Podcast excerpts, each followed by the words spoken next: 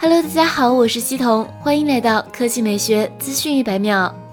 时间过得太快，想不到苹果创始人乔布斯已经去世九年了，这也意味着库克担任 CEO 也有九年时间了。二零二一年，他跟苹果签订的合同就要到期了，是走是留，现在还没官方说法。不过，已经有网友喊话小米和雷军，建议他们邀请库克担任 CEO。由于身患癌症，乔布斯在2009年、2010年两次休假。库克从2010年1月份开始代理 CEO 一职，最终在2011年8月25日担任正式 CEO，与董事会签订了长达十年的合同。在任期间，尽管有很多果粉都对库克在 iPhone 手机上的创新表示不满，但是从业绩上来说，库克这九年里无疑是非常成功的。市值从三千亿美元增长到现在的一点七万亿美元，营收从一千零八十亿美元增长到了两千六百多亿美元。二零二一年，苹果与库克的合约就要到期了，十年过去的很快。不知道库克到底有什么打算？理论上，双方最好的选择还是继续合作。库克今年也不过六十岁，再做十年的可能性不大，但再做五年的话完全 OK，也会给苹果董事会留出足够的时间寻找合适的接任者。不过，万一库克想要做点不一样的，明年到期之后选择走人也是有可能的。已经有网友喊话小米和雷军了，